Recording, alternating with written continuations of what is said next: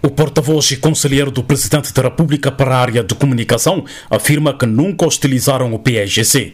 Sobre a formação do governo, Oscar Barbosa acusa o líder do Partido Libertador de colocar os seus interesses acima do interesse coletivo. E mais, disse o porta-voz e conselheiro do Presidente da República, Simões Pereira está a utilizar, citamos, o seu malabarismo político para fugir à verdade. Uma vez mais está a utilizar o seu malabarismo político para fugir à verdade, aproveitando-se de um convite dos chefe de Estado para integrar um governo de iniciativa presidencial para oportunisticamente trazer à colação questões alheias como a situação dos direitos humanos, que é uma questão de responsabilidade transversal de toda a sociedade e não do senhor Presidente da República. Por conseguinte, Oscar Barbosa levantou algumas questões. O que tem a ver esse convite com a questão relacionada com a realização do Congresso do PSC, o imbróglio meramente jurídico-político que só diz respeito à Justiça e ao PSC. O que tem a ver esse convite com o levantamento da interdição da viagem do líder do PSC, sendo isso uma questão meramente de prestação de contas à Justiça de um cidadão comum. E